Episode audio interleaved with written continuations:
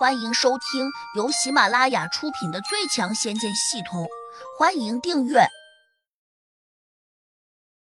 第六百六十九章：石头像金铁。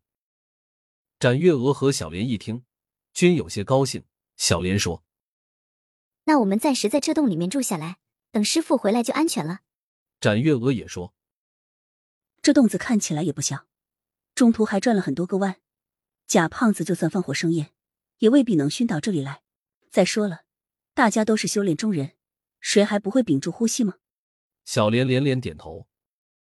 贾胖子不过是虚张声势罢了，我们偏不出去。胡杨没有说话，他仔细听了听，却又听到千叶真人的声音：“小胖，我们不能一直待在这外面守株待兔。月星真人说不定很快就会回来，我们必须赶在他回来之前抓走展月娥和小莲。”那样才不会被他发现。贾胖子说：“师叔，这洞子有古怪，我担心中了他们的埋伏。”千叶真人冷笑道：“两个低阶的丫头，能玩出什么花招来？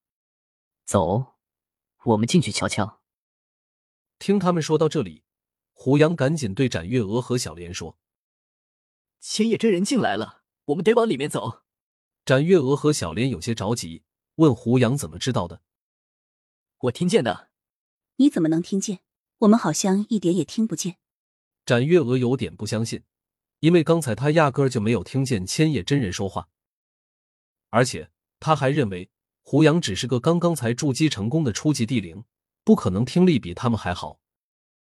胡杨懒得解释。你们如果不信，可以留在这里等。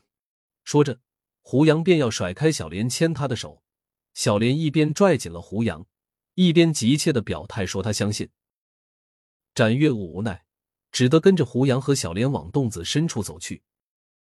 这条通道并不窄，但越往里面走，却越让人感到触目惊人。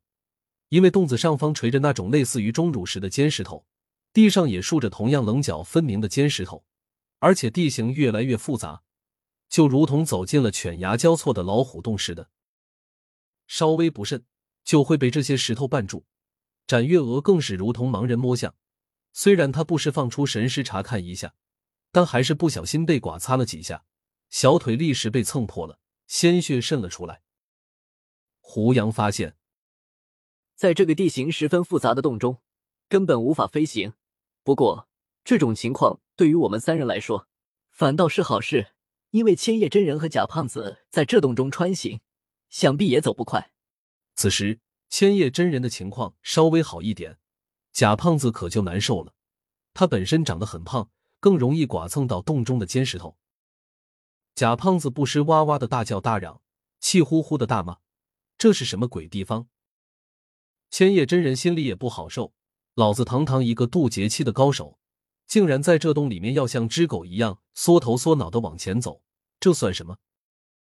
贾胖子心里这一发怒，脾气就上来了，马上取出一把剑，对着那种像双刀一样的尖石头就劈了下去。砰！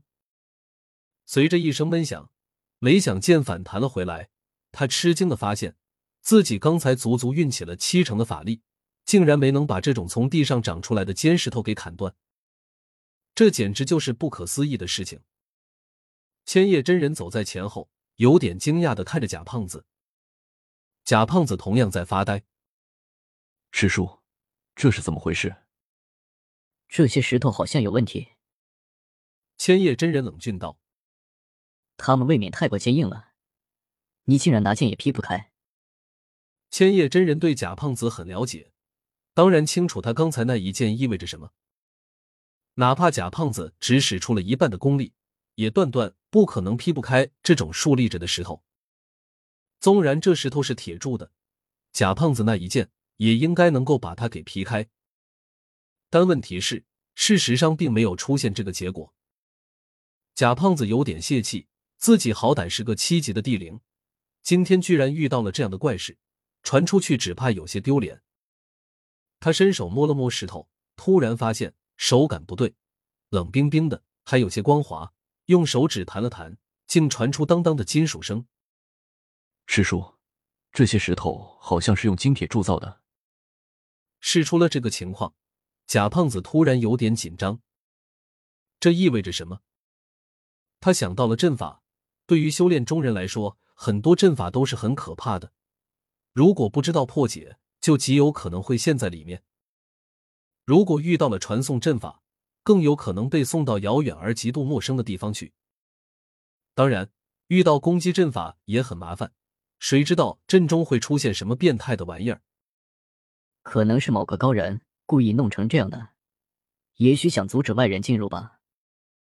千叶真人见多识广，他用神识扫了一眼石壁上那些诡异的符号，沉声又说：“小胖，这洞子果然很奇怪，石壁上的符号，我竟然没有见过。”贾胖子心说：“你没见过的可就多了，难道师叔有意这样说，意在提醒自己知难而退？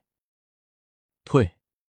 我好不容易才逮住这个机会，不抓到斩月娥。”怎么能退出去？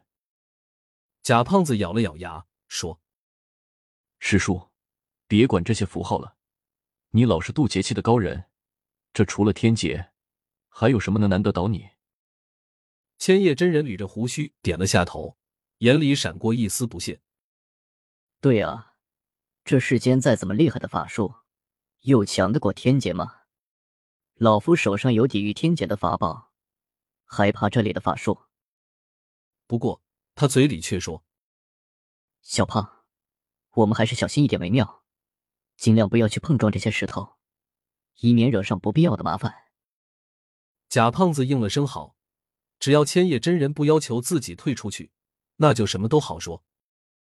此刻，胡杨和展月娥、小莲都听到了一个沉闷的响声从身后方向传过来，空中隐约还有些阵阵波动。展月娥和小莲都感到被一股无形的力量推了下，差点没有站稳。展月娥更是一头撞在了胡杨的背上。